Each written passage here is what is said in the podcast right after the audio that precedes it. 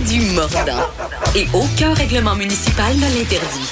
Geneviève anime les effrontés. Cube Radio.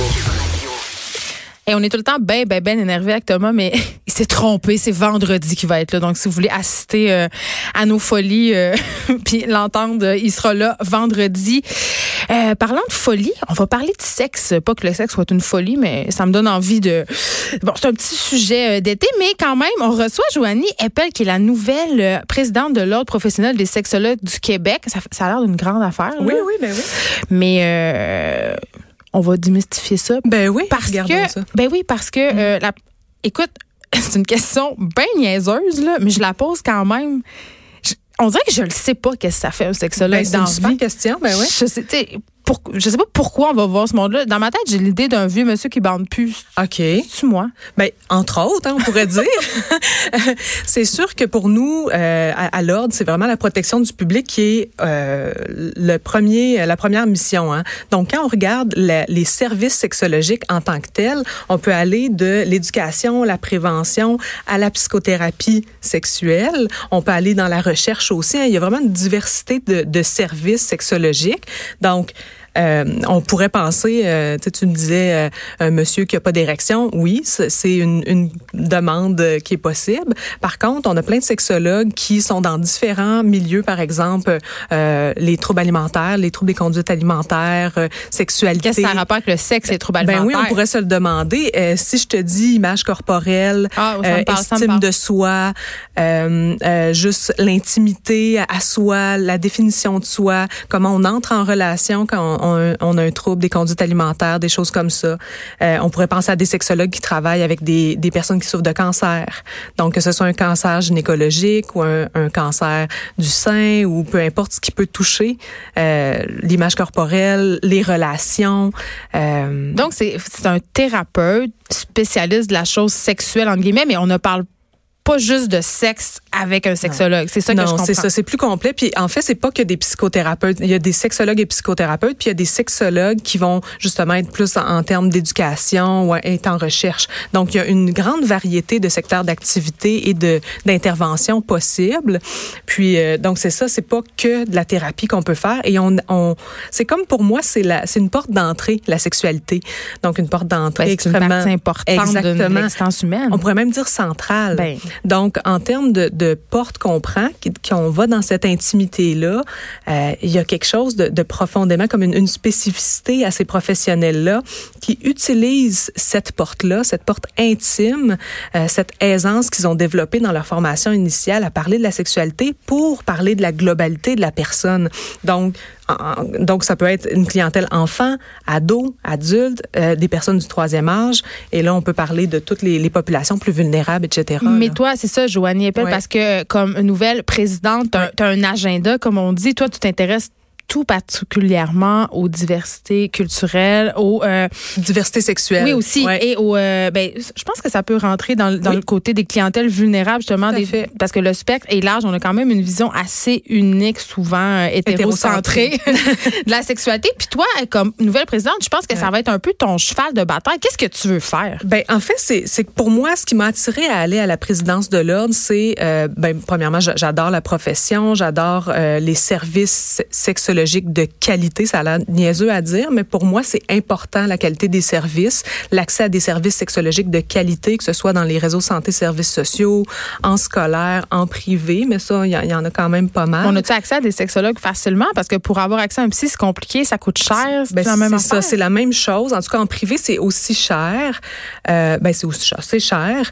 Et, et c'est pour ça qu'on on, on aimerait ça en avoir un petit peu plus au public pour justement desservir des clientèles plus vulnérables donc, que ce soit des personnes de la diversité sexuelle ou culturelle ou dans, dans des classes économiques peut-être plus basses, euh, il y a très peu de services actuellement là, dans, le, dans le réseau santé services sociaux pour ces personnes-là. Et ça, c'est une préoccupation. Donc, tu disais, euh, toi, tu as un agenda. C'est pas tant un agenda que vraiment de, de, de porter la mission de protection du public jusqu'au bout. Puis c'est de dire, est-ce qu'on peut avoir des, des accès à des services de qualité tout pour le monde. ces, ces clientèles Exactement. Que tout le monde soit desservi parce que, évidemment, évidemment. C'est un droit. Oui, on va, on va pas se cacher la tête dans le sable. Là. Les gens qui ont les moyens de se payer des services sexologiques, euh, parce que c'est pas couvert par la. D'ailleurs, c'est une aberration que ça soit pas couvert par la, la régie maladie. de l'assurance maladie, tout comme les services psychologiques. Il y a des gens qui se rendent très très loin euh, dans des comportements destructeurs. Dans- on peut parler de la mutilation, euh, euh, dans des, des trucs aussi Ben, des de consentement, Oui, c'est aussi ça. parce qu'ils n'ont pas accès à des services, Oui. puis qui sont en détresse, puis qui n'ont pas l'accompagnement nécessaire, tu sais. Oui, oui, tout à fait. Puis c'est comme de dire euh, les souffrances sexuelles peuvent être euh, prévenues ou euh, il peut y avoir de l'éducation qui pourrait prévenir certains problèmes sur le plan sexuel s'il y avait un peu plus de services pour pour beaucoup de personnes. L'éducation. Il y a même plus de cours d'éducation Ben sexuelle. là, là, ça, ça recommence Oui, le attends, gouvernement. On va s'en parler. Ouais, ben c'est ça. Parce que là, euh, tu l'as entendu avant. Moi, j'ai trois enfants. Euh, Puis bon, ma fille s'en va au secondaire l'année prochaine, Mm. elle est en sixième année. Et là, la- la façon dont la- les cours d'éducation sexuelle sont réintroduits dans les écoles, c'est Oui. par le biais de l'enseignement. Là, tu me corriges si je me non, trompe. ça, c'est les enseignants et Donc, les c'est les enseignants qui doivent et les enseignantes qui doivent octroyer, si on veut, cette connaissance-là, la transmettre. Un, c'est pas tout le monde qui est à l'aise de parler de ce sujet-là, puis c'est tout à fait normal. Hein? C'est une formation, c'est pas pour rien. Deux, euh, en tout cas, l'école, moi, de la façon dont j'ai compris ça, là, ils nous envoient des courriels, puis là, ils nous expliquent euh, qu'est-ce qu'ils vont avoir vu, qu'est-ce qu'ils vont Mhm. voir. Le mettons, contenu, par C'est ça. exemple. Fait que, mettons, moi, ma fille est en deuxième année, ça va être telle, telle, telle notion. Puis, la discussion que j'ai eue avec mes enfants, c'est que mes enfants sont rendus pas mal plus loin que ça Ah oui? dans leur connaissance. C'est-à-dire que on dirait que le- le- les connaissances sexuelles sont pas adaptées à l'époque dans laquelle on vit. Ah. On commence à parler, euh, je parlais avec des petites filles de secondaire 1, 2 qui me disaient qu'en secondaire 1, 2, ils commençaient à parler de, de relations sexuelles. Tu sais, puis c'était la première fois qu'on entendait parler. Il avait l'impression que l'éducation sexuelle était en retard sur leur développement. Ah oui. Écoute, je je je sais pas pour tes enfants ou les enfants avec qui tu as eu des, des contacts, mais de ce que moi je connais, en tout cas, il y a vraiment un accordage sur le développement psychosexuel. Fait que je sais pas trop si euh, c'est toi en tant que mère, par exemple, qui a fait une, une job en amont. Hein? Ben, c'est pas la job de tous les parents de faire une, de l'éducation sexuelle. Oui, c'est ça. Euh, je pense pas qu'il faut se laver les mains ici. Là. Non, non, définitivement. Puis en, en fait, c'est que de l'avoir entre autres à l'école, c'est qu'on se fie beaucoup sur les parents pour faire l'éducation à la sexualité. Puis les parents D'avoir- suivent ses profs. fait que personne n'en parle. Je pense, ben, je pense pas. Je pense que les- il y a beaucoup, beaucoup de parents qui sont impliqués dans l'éducation sexuelle de leurs enfants. Euh, je pense que dans les milieux scolaires, bon, on a vu qu'il y avait des enseignants et des enseignantes qui se disaient moins à l'aise. Toutefois, il y a Il euh, faut qu'ils plusieurs. ça dans leur matière. Euh, là, pour l'instant, c'est qu'il y a des, des porteurs de dossiers dans les écoles qui font qu'ils ont de la formation pour les enseignants, puis ils essayent de passer les contenus là, 15 heures par année. euh, Mais c'est. Ouais. Moi, je- personnellement, je trouve ça Mm. n'importe quoi. C'est un Mhm. sujet, on l'a dit tantôt, là. Ouais. C'est au cœur des relations humaines. C'est très important. Puis surtout, à l'âge où les enfants sont en train de se construire dans leur rapport aux autres. Tu sais, on a parlé du MeToo, on a parlé de consentement. Tu sais, on parle beaucoup de techniques à l'école. On parle beaucoup de la porno. C'est donc Ah oui? dangereux. Puis les, les photos sexuelles, faut pas. Tu sais, on est beaucoup dans la peur. Je trouve Mm. qu'on n'a pas une approche positive de la sexualité Pourtant, c'est ça. Ben, pour moi, pour moi, le contenu que j'ai vu, en tout cas, c'était axé très sexualité positive, là, vraiment dans les courants, Ben, sur. euh, oui, c'est ça. Non, c'est ça. Donc, je sais pas qu'est-ce que toi t'as vu, mais c'est très axé justement sur les rapports égalitaires, ce qui est comme vraiment cher à mon cœur. Les rapports égalitaires, pour moi, ça part de la sexualité saine, la sexualité euh, agréable, la sexualité qui est plus un, un échange et développemental. Ça part entre, ça, ça part de là, entre autres. Donc, c'est assez positif, en fait.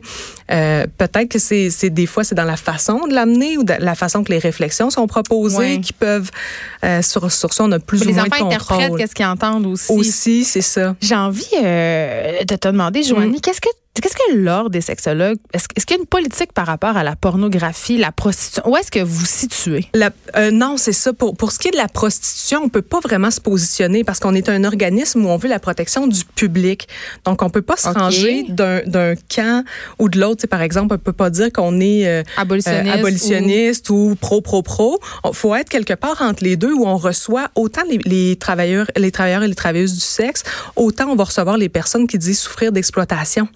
Tu comprends? Donc, faut, on peut pas se ranger d'un camp ou de l'autre. Il faut re- rester vraiment ouvert, ouverte euh, à l'ordre. Et ben, c'est sûr que de- chez nos sexologues, on va avoir un, un range de services aussi dans toutes ces sphères-là. Donc, il faut être euh, chapeauter tous ces membres-là, sexologues, qui vont travailler, que, que ce soit dans des organismes plus abolitionnistes ou pour les, les femmes euh, et les hommes travailleurs du sexe. Puis la fameuse porno, là, parce Ah qu'on ah. en parle tellement, Oui. puis on en a parlé à l'émission souvent. Ah oui? Puis Ben, on a un rapport, je, je vais dire, passif-agressif à la porno parce que d'un côté, tout le monde en consomme. Personne. Euh, bon, je pense qu'on en parle de plus en plus. Les, les, mm. filles aussi sont de plus en plus enclines à l'avouer, tout ça. Mais en même temps, il y y a un sentiment d'exploitation. Mm-hmm. De, tu sais, c'est comme un. On se sent coupable, tu sais. Puis est-ce que ça. On se demande aussi souvent, c'est quoi les effets de toutes ces images-là sur notre cerveau, sur, parce mm-hmm. qu'on est dans une culture pornographique, veut, veut pas. C'est accessible. Euh, puis là, je parle pas juste des enfants, tu sais, avec les cellulaires, tout ça, c'est partout, tout le temps. C'est une, une réflexion à avoir. Hein. Il y a vraiment une réflexion à avoir sur comment ça a un impact. Et, c'est pour ça, entre autres, qu'il en parle probablement dans les ben, cours euh, d'éducation à la sexualité, parce qu'il y a vraiment un regard critique qui doit être fait là-dessus. Un regard critique qui fait comment ça me, ça me touche en tant qu'humain, en tant que personne, homme ou femme, peu importe. Hein, comment ça me, ça, ça me touche, comment ça, ça modifie mes codes d'attraction, comment ça modifie l'intérêt que je peux avoir pour mon prochain, comment ça modifie aussi euh, on va dire, le degré d'agressivité ou de violence que je peux amener dans ma sexualité. Parce que c'est ça, le j'avais la réflexion suivante l'autre fois, puis j'avais chroniqué là-dessus, j'avais demandé au, lecteur de m'écrire, puis j'ai eu beaucoup de témoignages. Je, me demandais jusqu'à quel point les images que je voyais euh, orientaient, mm-hmm. modelaient ce que je trouvais excitant. Mm-hmm. Puis je trouve que des choses qui étaient très euh, nichées avant, mm-hmm. comme le sadomasochisme, les pratiques un peu plus euh, bon pas, les pratiques vannées, justement. Les mhm. choses hardcore, les trucs qu'on voyait très peu, c'est rendu un peu normal. Oui.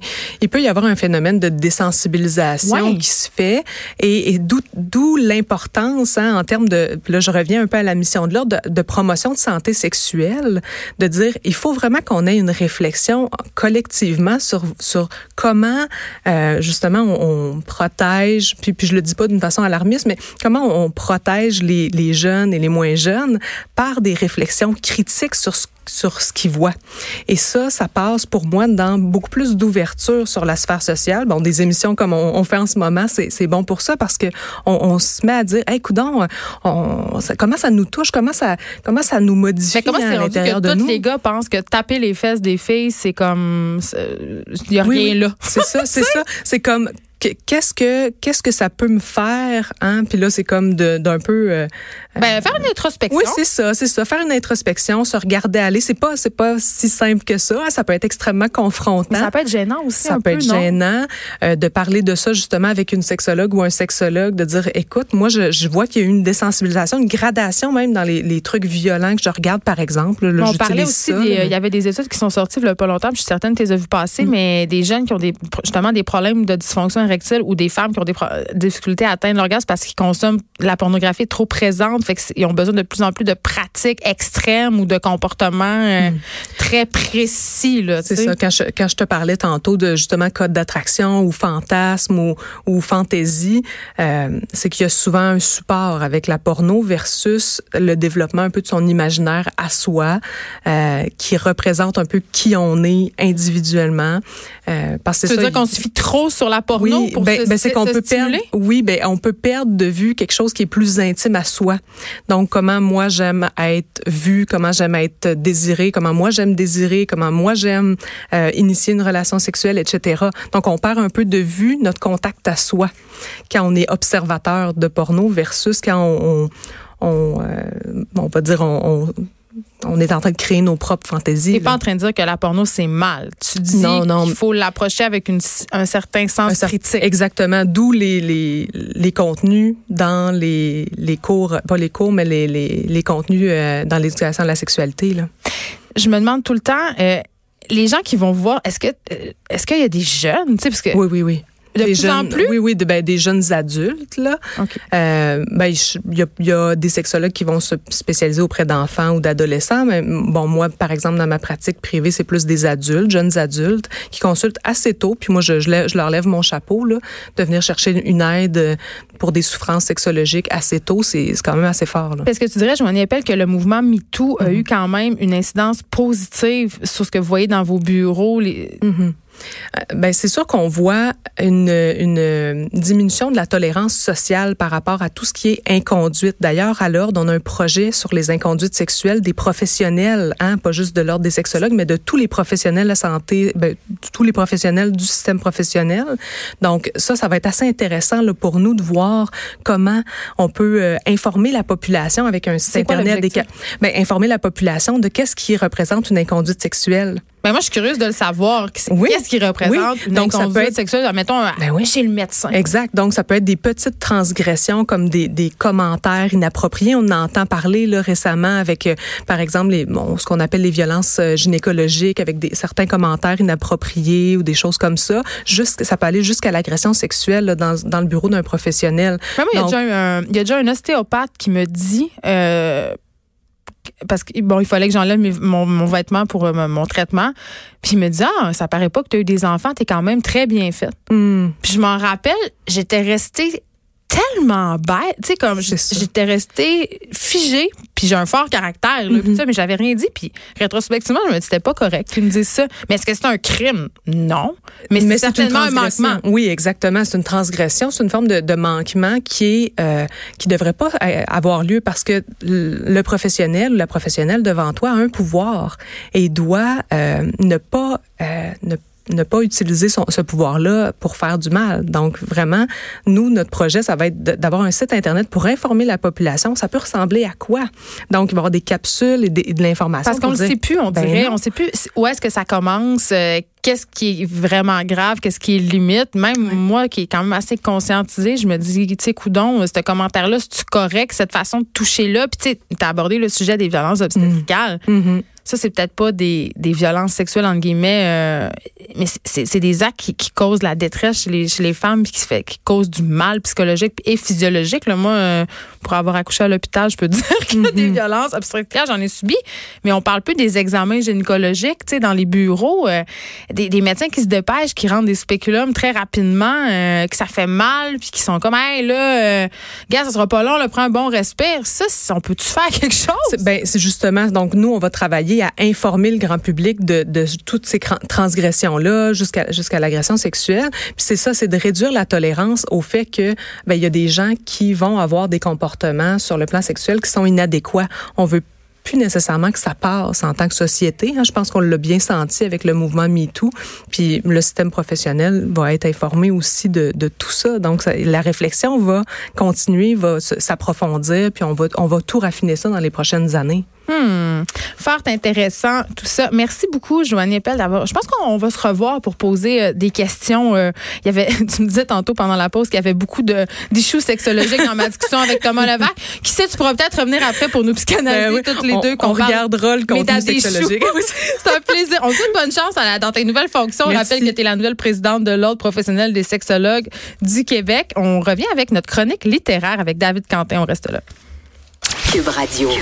Jusqu'à 15, vous écoutez. Les effrontés.